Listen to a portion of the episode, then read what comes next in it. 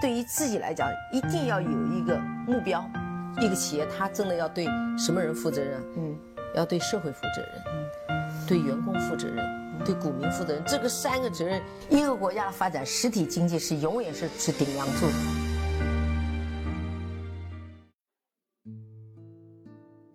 各位好啊，给你一个真实生动的格力电器，我们给的比你要的多。让很多格力的股东牵肠挂肚、朝思暮想的股东大会已经开完了。我呢这两天确实是比较忙，今天才有时间真正坐下来去仔细看一些评论、看一些资料、看一些数据，也把各位在后台给我留的言稍微做了一下整理。那我们还是一块儿来去再安静的去回顾一下这次股东大会的议程。那我呢是用的是中国企业家专门发了一个专稿来去介绍这次股东大会的一些情况，我觉得相对讲的还是比较客观和公正的。开始呢，董明珠就在开场白的时候呢去讲，我在网上看到一篇文章说这次呢，呃，大家来开会千万不要忘了鼓掌。董明珠是这样自我调侃的。但是这次从记者的来呃现场观察来看，本次换届呢，董明珠的呼声很高。一入场便掌声不断，他本人则是用微笑来回应。那讲到这儿呢，我是看到了一个，就想到了一个以前在一篇文章中讲格力电器的对董明珠和之间的关系的一一句话，就是说出了事儿之后，所有人都把问题推向董明珠，但是。如果决定谁要来解决这个问题，那大家还是把手指指向了董明珠。那这样呢？董明珠在格力电器就是扮演着这样的一个角色，她确实是，嗯，从这几年来看是格力电器的主心骨，是格力电器的非常有力的、坚强的领导者。不能否认的是，董明珠确实是给格力电器、给股东带来了可观的回报。根据格力电器最新发布的财报表示呢。二零一八年营业收入总收入为两千亿，归属上市公司两百六十亿到两百七十亿。那股东净利润同比增长百分之十六。这个呢，我也专门看了一下他发的那个公告和美的电器发的和美的集团发的那个公告，我觉得很有意思啊。给大家我念一下啊。他说，营业总收入收入呢是在两千亿到两千零一十亿。这个意思就是说，我是稳稳的突破了两千亿。那去年同期呢是一千五百亿，盈利呢是两百六十亿到两百七十亿。二零一七年呢是盈利两百二十四亿，比上一年同期增长呢，这个最有意思了啊，就是百分之十六到百分之二十一。每股收益是四块三毛二。我们再来看一下美的集团发布的。业绩预告，他说我比上年的净利润同比增长是百分之十五到百分之二十。格力电器呢写的是百分之十六到百分之二十一，我就压着你打，这个是很有意思的一个现象和数字啊。那我们再来往下看，他呢是说随着整个格力电器的这种稳定的发展，它能够。给股东，或者是给董事会，或者是给珠海市政府能够承诺的，或者说能够确保的每年的增长，呃，是百分之十，并且随着格力电器的发展，依然会坚持分红。那我们最关心的三个问题，它其实是做了一个比较详细的解答。第一个是如何看待银龙，以及如何看待与银龙的合作。他说，银龙呢，在二零一。八年整体的销售额已经突破了一百零二亿，在整个的新能源客车方面已经排到了中国的前三位。这个我没有拿到确切的数字啊，我不知道第一位是不是比亚迪和宇通，还是中通和比亚迪，这个我我我不确认。但是第三名的话应该是银龙。呃，我自己的观察来看，我最近就一八年也出了不少差，在南京当地，在北京，在珠海，在呃西安，包括在成都，在洛阳，都有非常越来越多的银龙的大巴在街头上行驶。它整个行驶的状况和那个车的那个外观和行驶的品质和乘坐的品质，我认为是不输给宇通，也不输给比亚迪的。当然，这个还是需要一点点的时间去检验它的整个的稳定性。那董明珠也说，未来呢，格力电器与银龙的合作还会持续。那并且呢，他更看重的是汽车空调的市场。他的原话是这样讲的啊，就是格力呢当年在收购。银龙的时候呢，碰到了一些势力的阻碍。当时呢，收购银龙，呃，最大的好处是新能源汽车是国家战略，依然没有汽车企业在世界上有话语权。随着人类物质生活的变化，储能新能源汽车是必然的方向。在董明珠看来，格力空调虽然已经做到了全世界第一，但是并没有打入汽车空调的领域。而收购银龙的目的，也是希望把汽车空调的市场打开。我我觉得他这个想法是非常对的。以后汽车作为一个在中国是以几千万甚至是亿保有量为单位的市场来看，如果格力没有在里面分一杯羹，确实是丧失了一块很大的市场啊。那他说，我们是带着梦想来去做这件事情的。那未来银龙和格力的合作过程中，二者之间还有更多的合作。这个合作不是利益输送，而是为了发展去做更重要的事情。再来看看手机啊，那手机呢，就是目前先说了格力空调在。嗯，市场占有率呢是百分之四十。那我们也都知道，我们希望格力更好，但是我们也都知道，这个百分之四十，它上面确实是有一个数字的天花板啊。那董明珠呢，在股东大会上也不忘去给格力的全线产品去做广告。另外呢，我插一个小插曲，我看了很多图片，这次格力股东大会，董总所用的 PPT 比我参加任何一年的。股东大会，它的 PPT 做的要更加的精彩。以前格力，我觉得确实是不大在意，呃，所谓的叫形象工程，或者是呃让人舒服的这种能力，它这方面确实是比美的要差的很远很远。嗯，无论是股东大会的那个会议室，还是那个摆布，还是整个 PPT，还整个的是音响的效果，确实是比其他的上市公司要做的更差一些。这就是一个好学生，他可能不是太在意他的外表或在意他的这种情商，他就智商特别高。我认为格力就是这样的一个企业啊。董明珠说：“大家都说格力的空调好，但是格力的洗衣机一样好。”我们为什么一定要做空调以外的家用电器呢？因为我们要做智能化的电器。在董明珠看来，格力在冰箱、洗衣机、厨房电器方面已经形成了一定的体系。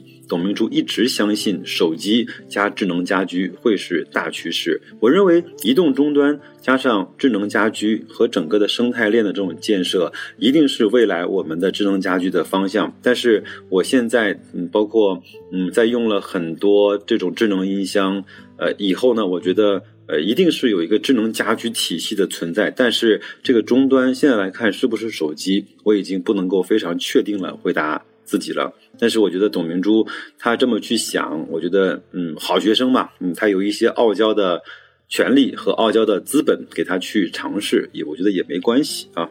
有些话呢，这是典型的董总的风格。他说：“大家说格力手机没有成功，你怎么知道我没有成功啊？我的业绩在增增长，我就是在。”我就是成功的，但是我们都知道，这个他这句话里面其实有很大的逻辑的漏洞，对吧？它的，呃，业绩增长是空调带来的，空调带来的好的增长不能够证明他的手机是成功的。我觉得这也挺挺挺逗的啊，这就是董明珠非常可爱的一面啊，他坚决不承认自己的各项各项的那个规划和呃这种就办法和他他是错误的啊。他依然还说：“你们拿到我的分红，就应该拿出来买我的手机啊！”呃，第二个就是对格力而言呢，空调依然会是主业，但是芯片一定也是要做的。这个其实我是举双手双脚赞同的，因为芯片相对在空调上面还是一个虽然价格不高，但是是一个价值和作用性非常大的一个零部件。如果这个呢被外国的企业卡住脖子之后，会非常非常的讨厌啊！原话是这么说的，他说：“格力电器进口那么多，我觉得我不是在做芯片要和别人抢一杯羹，也不是争市场，而是给消费者带来更健康、更稳定和更加可靠的产品。为什么我一搞芯片股价就掉？因为我是真干。格力呢，希望成为创造者，而不是靠着别人活下去。我们希望格力电器的发展带动产业的。”发展和相关上下游企业的发展，董明珠是这么说的。关于做芯片，尤其是做空调的芯片，尤其是在空调的芯片主要切入的方式是设计芯片，而不是生产芯片。我认为格力这个这条道路一定要去走。最后一个话题呢，就是继承人，很多人就是相对比较关心这一块儿。那这次无论是董明珠和刘书威也都当选了啊，董事长包括非独立董事。那整个那四年五年过去之后呢，那谁来去接董明珠的位置呢？那董明珠说，那那个整个的一些就是从现在高管的结构来看，黄辉包括谭建明呢。都相对是比较有机会的。另外，黄辉呢也是这次排在候选中候选人当中的第二位。资料显示，黄辉呢是技术出身，一九九二年加入格力电器，一直是格力技术领域的核心人物，无论是专业能力还是资历，都具备很强的说服力。而外界也一直猜测，董明珠。若连任成功，届满的时候呢，将会是六十八岁，这极大可能是董明珠的最后一届任期。这个我觉得也是，呃，如果六十八岁再能够连任一届，到了七十二三岁，那这就是奇迹。那如果六十八岁退休，嗯，这就是正常啊。我们期待奇迹，但是我们也嗯要遵循一些正常的规则，对吧？因为我们中国的企业，特别像。格力电器这样的企业呢，还不像伯克希尔哈撒韦，对他下面的很多企业，包括像那个呃，应该是叫毕夫人吧，一直干到了九十几岁。巴菲特说：“我们当然愿意希望他有这样的管理者，一直在在照看着那个家居城嘛。”呃，那所以说，无论怎么样，无论我们怎么热爱，包括喜欢榴莲董总，那他一定会退休。这个。接班人的问题一定会提到台面。那我们这个呢，只是静观其变吧。那我们也先把他在任期之内的四五年先把它过好啊。董明珠早前也曾经表示过，如果不能够更好的去运营格力，那我绝对不会交班。很多人觉得我留恋这个位置，不愿意退休。但我想的是，不能够因为个人意愿而放弃更大的东西。企业的利益是至高无上的。文章呢，就读完了。我看到今天整个的格力的开盘也就跌了百分之三，说明整个的市场呢对整个它对这种两百六十到两百七十亿的。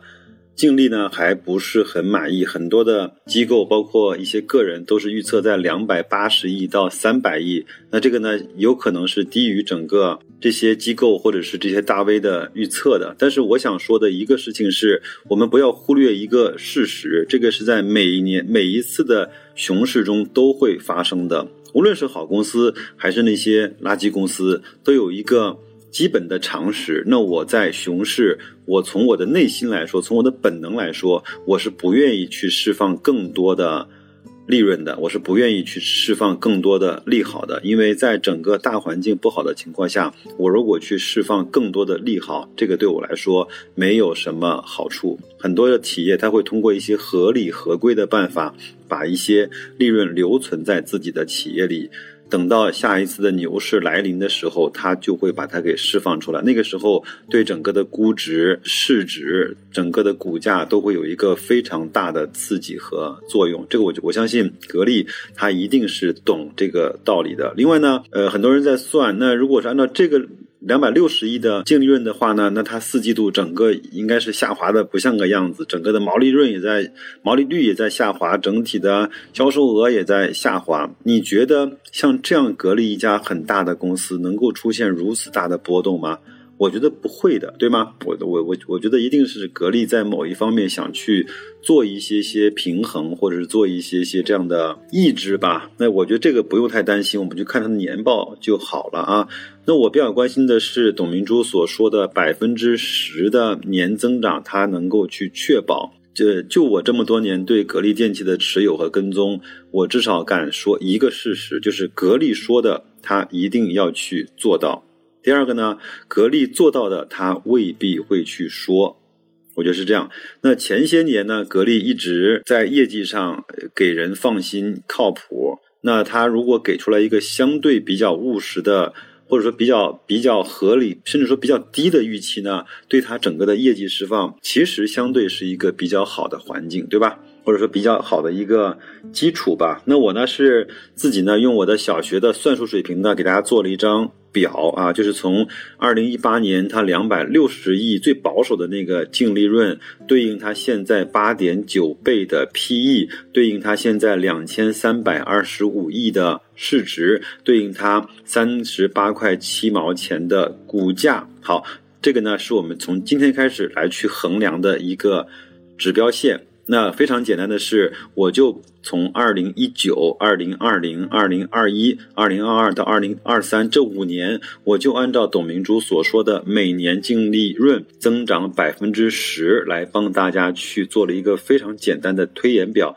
大家可以看我那个节目信息那个表格一块儿再去听我这段给大家解读啊。那如果按照这样的推推算呢，二零一九年整个的净利润是。二百八十六亿，那如果还对应九倍的 PE，那市值会变成两千五百七十四亿，股价是四十二块九毛钱。那以此类推，那一直推到了二零二三年，我都默认它整个的五年估值不变，好吧？一直推到了二零二三年，整个通过五年的百分之十的增长，我算它不分红不除权，好不好？到了二零二三年呢，它每一年的净利润是四百一十九亿。为什么我要推到二零二三年呢？因为这个是董明珠在任的这五年他要去做的事情，这个是相对比较靠谱的。好，那我给出了四个估值，因为它如果它的那个就是 P E P E 嘛，就是它那个整个的利润恒定的话，那就要看它整个的估值嘛。那然后它如果是四百一十九亿的净利润的话，我们给它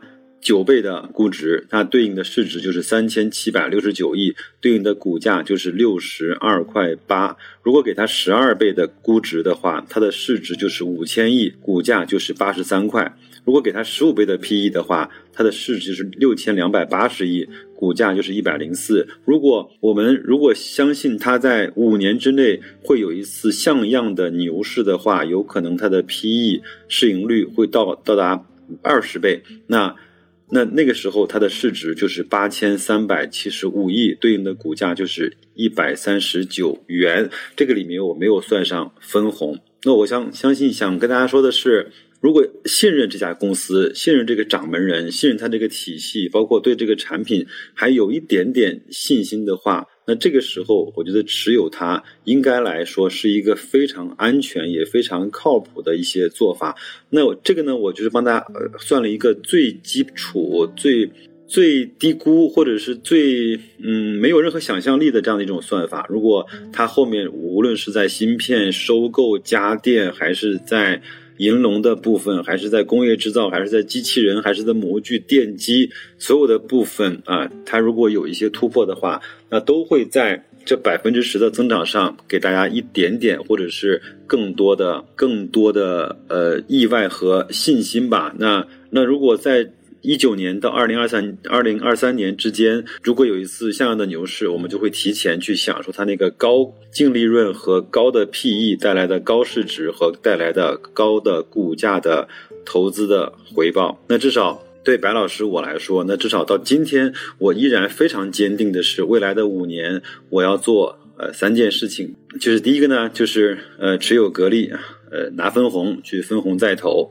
那第二个呢，就是定投券商。呃，第三个呢，就是积极的去做一些网格，在保证不卖飞的情况下来去，呃，收割一点点波动的这种小收益吧。这就是我未来的三年去做的。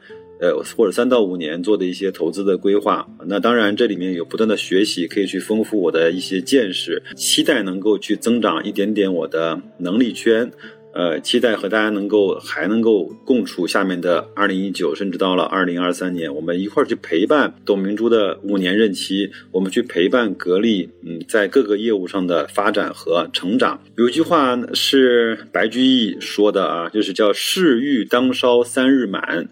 辩才需待七年期，什么意思呢？就是你试一块玉呢，你应该在炉子里面烧它三天，你就知道这是一块好玉还是一块不好的玉啊。